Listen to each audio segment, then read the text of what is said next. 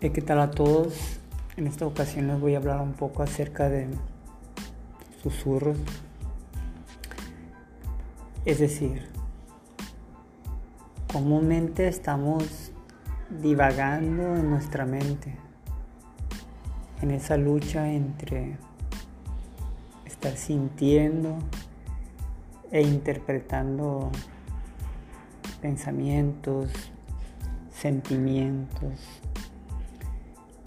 Y es que algo nos va trastornando, nos va deformando y fragmentando.